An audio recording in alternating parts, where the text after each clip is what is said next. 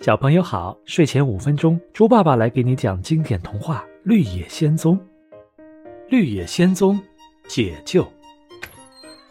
Dorothy 打开栅栏门，把狮子放了出来。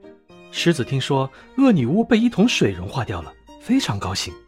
接下来，Dorothy 把所有的温基人召集到一起，告诉他们恶女巫已经死了，他们现在自由了，从此不再是奴隶。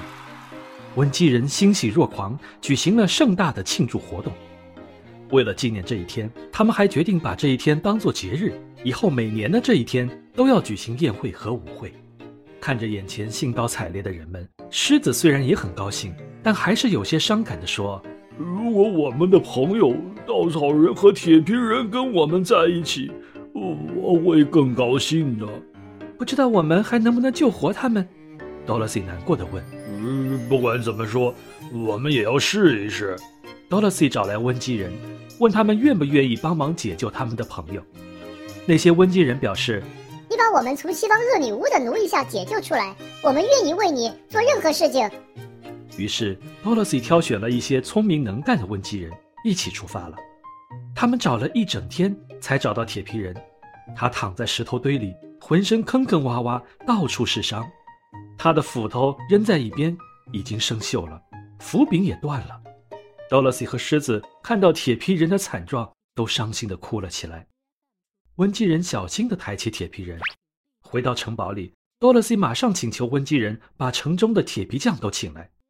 铁皮匠们带着工具来了，仔细检查了一遍铁皮人，然后请 Dorothy 放心。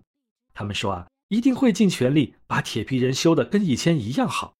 铁皮匠们就在城堡里的一间大屋子里开始了工作。他们在铁皮人的全身上下不停地敲呀、锤呀、打呀、焊呀，整整忙了三天四夜，才使他的每个关节活动自如，基本恢复了原样。但是铁皮人的身上多了好几个补丁，好在他不是一个虚荣的人，并不在乎这些。铁皮人走到多萝西面前，感谢他又一次救了自己。他忍不住流下快活的眼泪，Dorothy 也高兴地流下了眼泪，并小心地用衣服擦去铁皮人脸上的每一滴泪水，以免他脸部生锈。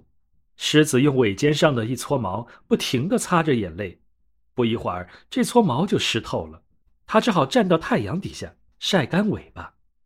当他们三个沉浸在喜悦中时，铁皮人又想起了稻草人，说：“如果稻草人重新回到我们中间。”我一定会更加高兴的。于是托洛西再次请求温基人帮忙。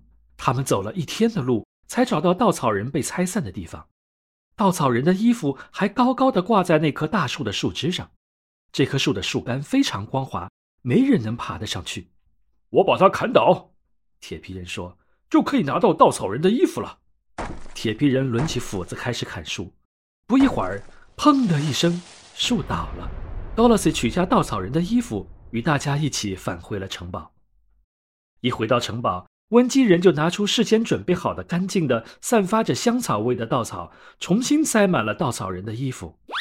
哎呀，一个跟从前一模一样的稻草人又站在了他们面前。Dorothy 和他的朋友们又团聚了，他们在城堡里快乐地过着日子。但几天之后，Dorothy 想起了他的亨利叔叔和艾姆婶婶，说。我们得回翡翠城去，让奥兹履行他的承诺，我就可以回到堪萨斯州了。他高兴地拍着手，明天我们就动身吧。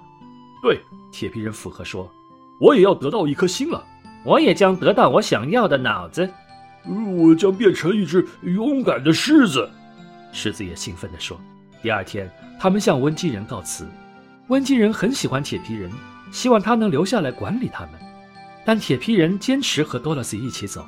温基人见挽留不住这些朋友，就分别送给狮子和 Toto 一副项链，送给 Dorothy 一对装饰着许多金刚钻的美丽手镯，送给稻草人一根金头的手杖，使他可以避免摔跤，送给铁皮人一个镶着宝石和金子的银油罐。临走之前，Dorothy 跑到女巫的厨房，往篮子里装满了食物。在柜子里，他看见了那顶金冠，他并不知道这顶金冠的魔力，只觉得它非常美丽。便好奇地把金冠戴在头上试了试，刚好合适，就索性戴着它了。温基人一路欢呼着，说着祝福的话，把他们送出了城堡。小朋友们，你刚才收听的是配乐有声童话《绿野仙踪》，今天的故事就讲到这里了。在接下来的故事中，Dorothy 和他的小伙伴们又会展开什么神奇的冒险呢？我们下一期再见吧。